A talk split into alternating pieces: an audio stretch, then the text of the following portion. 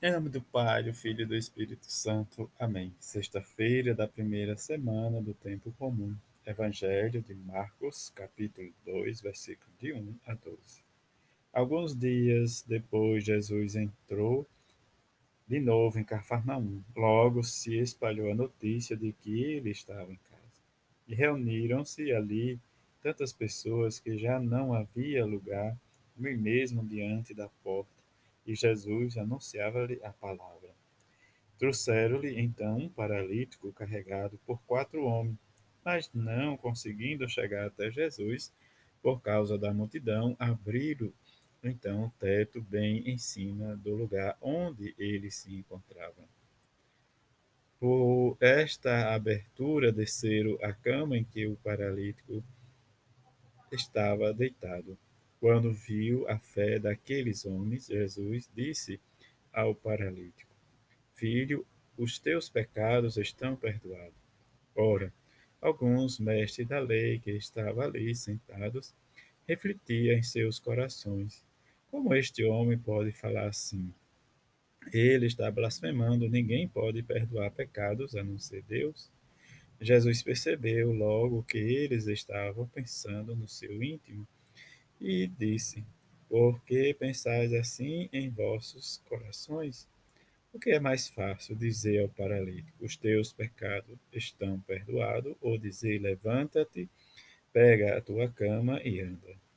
Pois bem, para que saibais que o Filho do Homem tem na terra poder de perdoar pecados, disse ele ao paralítico: Eu te ordeno, levanta-te, pega a tua cama e vai para a tua casa paralítico então se levantou e, carregando a sua cama, saiu diante de todos. E ficaram todos admirados e louvavam a Deus, dizendo: Nunca vimos coisa assim. Palavra da salvação. Glória a vós, Senhor. Nesta sexta-feira, que possamos abster-se ou fazer os nossos jejuns as nossas penitências, nosso sacrifício, para que possamos testemunhar a nossa fé em Deus.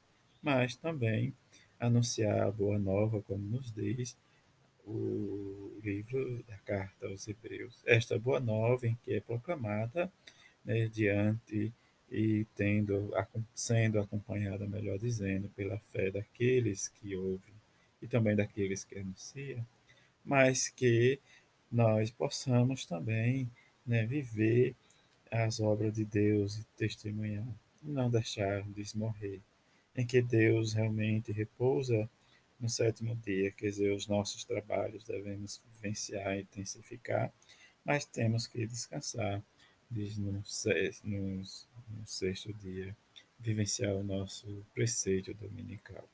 Diante das necessidades nossas, nós precisamos sempre estar atento no que diz né, Jesus diante né, diz da boa notícia do Evangelho. E diante dessa notícia, as discussões ou as divergências entre fé né, diz, e o que fazer ou viver, nós vamos perceber sempre, né, diz particularmente a cura né, desse paralítico e o poder de perdoar pecados como os fariseus vai realmente presenciar e vai se questionar. Quem é este? Né? Diz que até o pecado né, perdoa, que somente Deus pode perdoar. É essa a esperança para que nós possamos ter condições melhores de vida. A boa notícia de Jesus.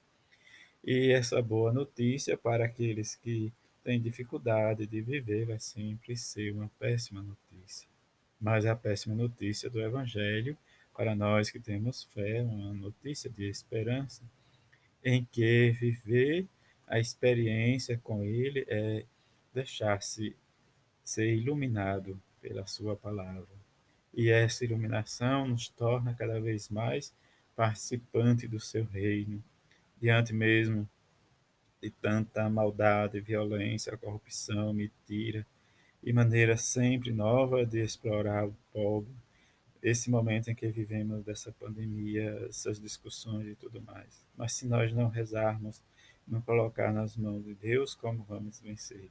Isso que nós às vezes precisamos. Isso que esses quatro senhores levam o seu amigo para Jesus curá-lo diante da impossibilidade, eles avançam para realmente o último recurso, o telhado da casa, em que eles descem e vai sempre a grande pergunta, e diante da fé dele, Jesus o cura. Quer dizer, devolve a sua dignidade, devolve ele para a sociedade, mas tem os contra. E somos nós que queremos anunciar e viver a palavra, e às vezes nós somos barrados pelos preconceitos falatórios do outro. Mas, diante do Mestre da vida, do seu ensinamento, é nítido que a confiança e a ação de Jesus confirma o seu poder, em que realmente nós precisamos viver esta intimidade com Ele, intimidade da Sua palavra com cada um de nós. Vendo isso, possamos rezar e pedir a bem-aventurada Virgem Maria e São José para cada vez mais estarmos disponíveis para o anúncio da boa notícia, da boa nova do Reino de seu Filho Jesus Cristo. A todos uma feliz sexta-feira, fique em paz.